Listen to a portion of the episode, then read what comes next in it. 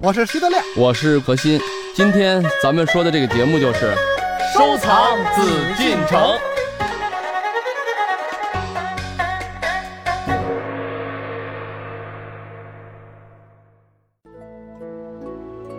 欢迎您在广告之后继续来关注我们的艺海藏家，我是主持人永峰。我们继续邀请您和我们一起收藏紫禁城。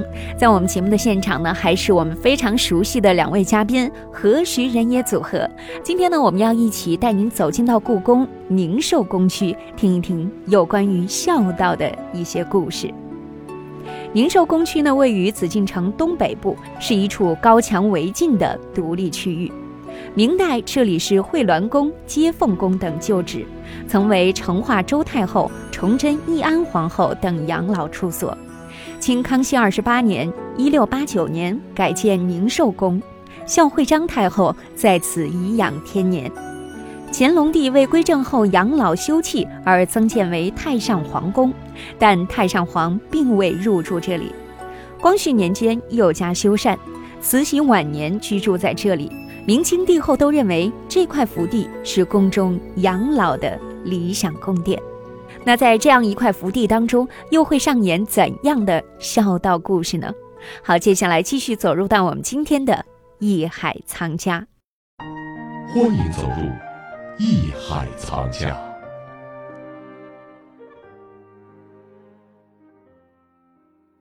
康熙三十九年，皇太后六十大寿。康熙皇上呢，除了给他母亲啊恭进佛像三尊等等，这佛像呀，搁到现在拍卖会都是无价之宝，价值连城啊。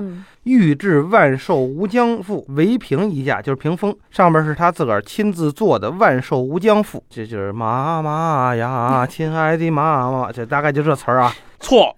数数数数数，御制 万寿如意太平花一支，同时还有什么呢？查了一些资料啊，这是一个大的礼单，嗯，让我们想到了《红楼梦》里边那个礼单。《红楼梦》里那礼单呢，我们现在研究者往往就是评价他就是这个统治阶级剥削这个被统治阶级。你看一个皇粮的这个庄头能给贾府进这么些东西，是很像啊。也许当年这样的礼单很多，所以曹雪芹受此的启发，才写了那个礼单。嗯。这里咱都有什么呢？咱们简单说啊，御制万寿如意太平花一支，御制龟鹤霞翎花一对，珊瑚进贡一千四百四十分，自鸣钟一架，寿山石群仙拱寿一堂，千秋杨镜一架，百花杨镜一架。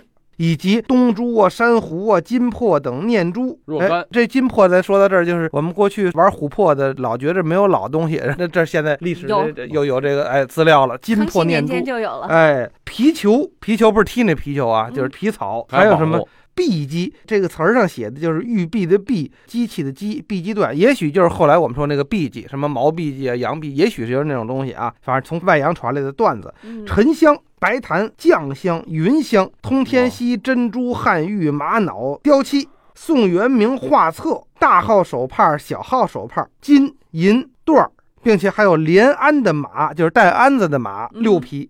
在寿宴的时候，御膳房要做万国玉粒饭。什么叫万国玉粒饭呢？里边是有玉吗？不是，它这个玉是形容玉粒儿，什么意思呢？御膳房啊。要从最好的大米里数出一万粒儿来，而且这一万粒米呢，还都得一点不磕、一点不碰，完完全全的。现在古玩的话叫品相最好的 全品的米粒儿，从一粒米上下足了功夫，一万粒儿。做成这个饭叫万国玉粒饭，当然这一万粒儿太后不能都吃，太后都吃就撑死了。太后能看两眼就不错，而且吃也不能一粒儿一粒儿吃，也得扒拉着吃，一粒儿一粒儿吃成鸡了。整个这是多少东西，有点腐化堕落是吧？这个这对于皇帝来说应该糟践东西吧？第一是不算什么，第二这东西是给谁的？给自个儿妈的。嗯，那不还是自个儿左手进右手书吗？还是这么个意思。确实，这就叫孝顺。说皇上家那么些钱，给妈点儿，这个叫孝顺吗？哎，可是康熙五十大寿的时候，大臣们给他进万寿无疆屏屏风，哎，这一个紫檀木的没屏风，上面镶奇珍、千亿宝，什么古玉呀、罗甸呀，什么要做一个这个进献谢却之。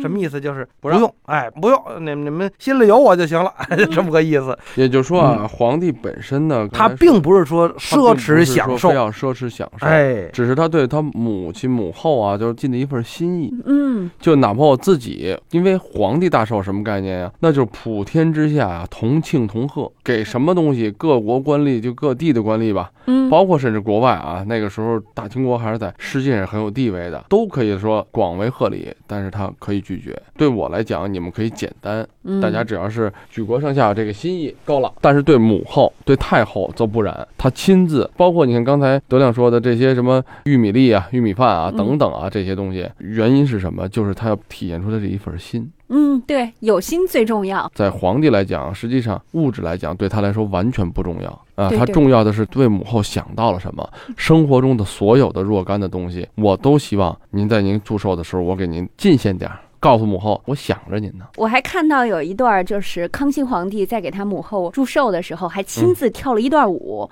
蟒式舞，这是最高等级、最高礼仪的一种舞，嗯他自己来跳。这其实啊，这也是二十四孝过去的一个典故。嗯这个老来子班衣于亲，也有人说老来子就是老子，嗯，也有一种说法啊嗯，但是大家都一般的就认为他是就是一人，叫老来子。他的这个父母都在，他自个儿岁数也很大了，大概得六七十，嗯，他爸妈都得九十多了。每天呢，他就把自个儿啊脸上涂上油彩，化妆成唱戏的呀、小丑啊，然后穿上彩色的衣裳，各种各样的零碎绸子似的，在他个爹妈面前跳，唱唱跳跳跳跳唱唱，什么意思呢？就好像是哄爹妈高兴似的。嗯这叫班衣于亲，二十四孝里的典故。那我最近这不是得一大儿子吗？嗯我天天净班衣于亲了。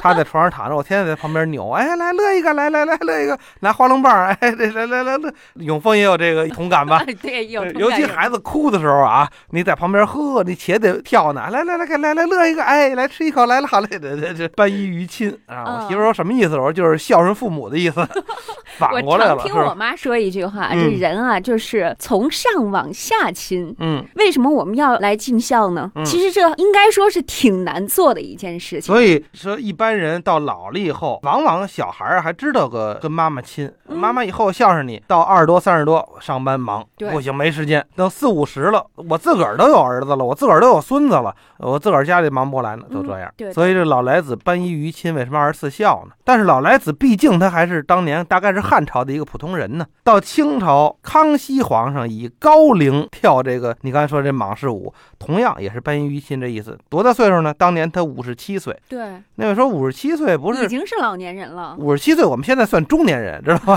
对，呃现在对对对，算这不不算什么。但是我们大家要知道，那是二百多年以前，嗯甭说二百多年以前，六七十年、七八十年以前，在民国的时候，中国人平均寿命二十九岁。嗯我们都知道，著名的刘宝瑞先生留下那么多好录音，相声大师是吧？嗯一九六八年去世，去世的时候五十四岁，我们就觉得，哎呦，刘宝瑞老先生说的那么好，五十四岁就死了。嗯，那是老先生，还有一位老先生高德明，高先生，我们相声界一提都是大家中的大家，反正五十年代去世的，多大岁数呢？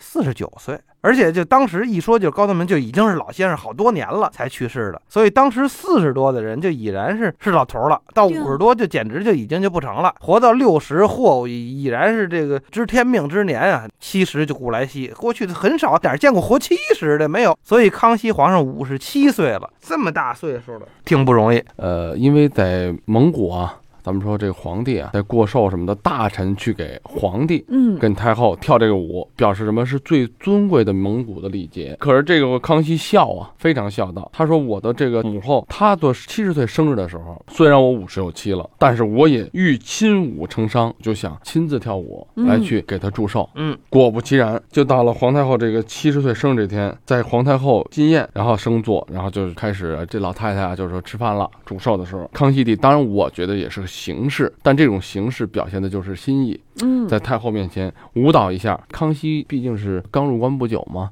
我觉得有满人啊、蒙古族这种豪爽、这种心境，因为我觉得很多少数民族，包括就是他能歌善舞。第一是能歌善舞，第二是对祖先很崇敬的。啊，嗯啊尊崇，包括这种孝道也是这样。他们一方面有这种少数民族的豪放、同时又充分接受了汉文化的这种孝，熏陶，这种孝，所以说跳起蟒事舞，然后举杯向太后进寿。嗯，也就是说，祝她万寿无疆。这个孝惠皇太后啊，可以这么说，这种生活自从她进了宁寿宫，真的就是优越啊。而且因为她的太皇太后，那就是孝庄皇太后，是她奶奶辈儿嘛。嗯，她的奶奶对她，包括她对奶奶，还有包括她奶奶，就是孝庄皇太后对孝惠这种熏陶，包括他们之间的感情，不管是婆孙间的感情，还有这是儿子跟母亲之间的感情等等，是非常非常值得称谓的。从哪儿就能看出来呢？刚才说的是生日高兴的事儿啊。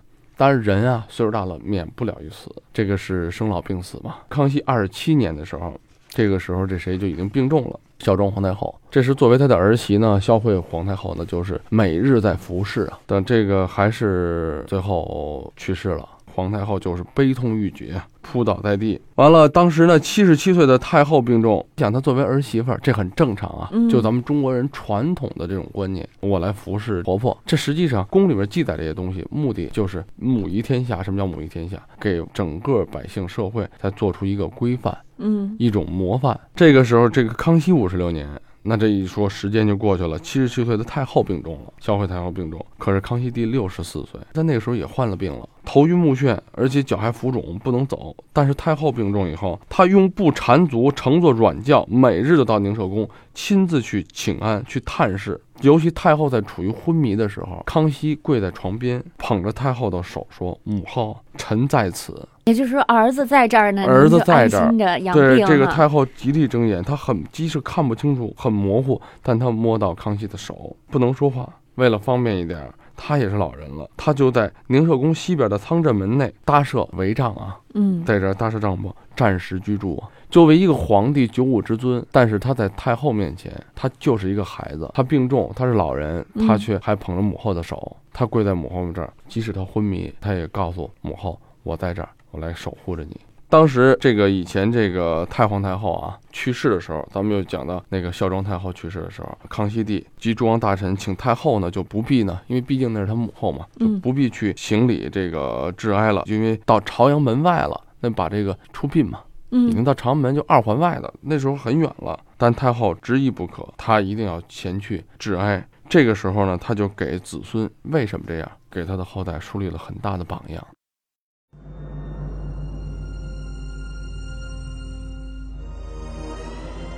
孝惠章皇后是顺治的第二位皇后，康熙幼年丧母，由孝惠章皇后抚养长大。康熙二十八年，在宁寿宫就地营建新宫告成，孝惠太后便由慈宁宫迁址于此，直到康熙五十六年病故。孝惠太后一直享受着康熙帝至诚至孝的奉养，正如《孝经》中所云：“居则治其静，养则治其乐，病则治其忧，丧则治其哀，祭则治其言。”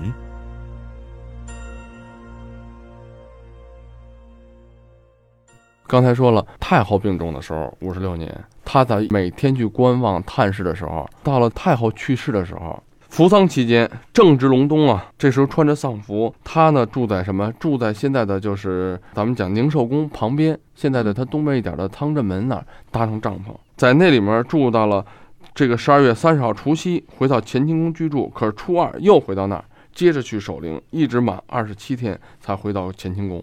嗯一直作为一个六十四岁的老人，位居皇帝，还身患重病，正值隆冬，那个时候还没有暖气，只能嗯顶多是一些暖炉啊等等。作为一个皇帝，却亲自给他的太后去守孝、去扶灵，这是一种什么样的这种孝道？怎么说呢？它不是宣传用的，对，就是他不是说，你看皇上都这样了，天下人你们皇上这些事儿，当时天下人是不知道的。对啊，皇上生活中什么事儿哪能让你们天下人都知道啊？是不是？他只是从他的角度来讲，他确实是发于他内行是发于心，嗯出于行，就是他尽了自己。他在政治上，我作为一个皇帝，我做了我为天下做的事儿；在宫里头，他作为一个儿子，他在位这么长时间啊，差不多六十年嘛。但是他服侍太皇太后，嗯服侍皇太后达到五十六年，也就是他这一生的执政的在位的期间，既是一位政治上的君主，嗯同时又是一位孝顺的儿子，一直在他的尽孝中生活中度过。嗯，这样的一种在位居啊天下第一人的情况下，能做到这样的至孝至亲，我觉得这个天下可以这么说，没有一个人能做到这样。这就是中国的孝的文化，我觉得是一种对后世啊。当我们知道以后，我们就知道中国的孝文化对当时的君主，也就是中国的这种孝这种观念。从平民百姓就知道这个君臣父子的这种伦常，嗯，对吧？这种孝，但同时咱们也知道，皇帝在那个位居万人之上的时候，他也这么去做。他不是一个无情的君主，他是一个活生生的有情有义的人。嗯，而且这个人才开创了，就是因为有这样有情有义、有孝有忠的人，我觉得才能最终这个社会这种文化才能传承。包括咱们说了封建文化。实际上说到底是一种人的文化，嗯，那人的素养、人的这种意识，决定了咱们说这个国家整个的这种风貌，嗯啊，真的是这样。如果一个君主能做到这点，我想他对他底下的臣子百姓，他用的这些官吏的要求，他就不会任人唯亲。这实际是一种一脉相承的一种体现。嗯，为什么咱们现在这个社会怎么说？咱们也在讲很多很多的这些传统的礼仪啊，也在讲一些是所谓的这以前的这种文化这种继承。我想，实际上归根到底都是在提升啊，咱们每个人作为一个人的最基本的素质素养。我们现在呢，说到这个孝道，我相信呢，很多人呢，对于某一些公益性的广告，我相信大家呢也都看过哈。比如说，父母打来电话说：“你今儿回来不回来吃饭呢？”哎呦，我忙啊，我回不去啊。然后这边也是我忙啊。所以，我们呢，尽量的让自己少说这个“忙”字。电话那头的父母，请请大家呀，对，请这个很多听众啊，在听完这期节目的时候，我觉得应该扪心自问的想一想：我们忙忙得过康熙吗？对吧？《孝经》里边曾经说的一段话啊，嗯，非常的好，而且我也希望大家能去通过咱们再去参观咱们的宁寿宫珍宝馆的时候，也再想想。你看，天地之性，人为贵；人之行，莫大于孝啊，对吧？孝子事亲，居则治其敬，养则治其乐，病则治其忧，丧则治其哀。嗯，也就是说。我觉得，你看，孝子必忠国家，孝子必爱百姓。连父母都不爱，他能爱别人吗？对，为什么我们要说百善孝为先呢？对，所以我就想，咱们大家再去了解了这些，实际上啊，通过文化，通过为人啊，包括咱们生活中也是这样。如果能去孝敬父母的人，我相信他的朋友是很多的，因为他知道他去爱别人。如果一个人连自己的生养父母都不去在乎的话，那可能是一个极端自我的人。那我估计大家跟他交往相处也会有压力。好，我们何老师说的这一段感人至深啊！我相信很多朋友也一定会有自己的感悟。当我们在各自工作忙碌的时候，我们多给家里打打电话，因为我想呢，打断一下这个永峰啊，既然咱们今天说收藏，嗯，咱们一直在收藏紫禁城，那收藏紫禁城，我想很多朋友们想的是很多的古玩、古董、字画，嗯，对吧？呃，各种器物啊、文玩等等，但是更多的应该是收藏一种文化，收藏一种精神。这种精神，我希望是带给我们更多的一种熏陶。包括所有的器物，我们有句老话嘛，很多老的物件它是有灵魂的，是有生命的。对，这种生命承载着，就像一件东西，一件玉雕，它可能承载着康熙对他太后的一种心，对吧？一个艺术品承载着艺术家对他的创作，对他的极端的认真的一种态度。所以，我想每一件东西，咱们在收藏的时候，不要仅仅的只是沉迷于它的物质性，嗯，更多的应该是去考虑它的精神，它的后面的东西，好吗？当我们再走进到珍宝馆的时候，我们不要光看到那些金光灿灿的一些古玩古物，对，我们更多的看到他们背后的一些故事，他们背后的一些精神啊！我相信大家一定会收获更多。这里是艺海藏家。本内容由喜马拉雅独家呈现。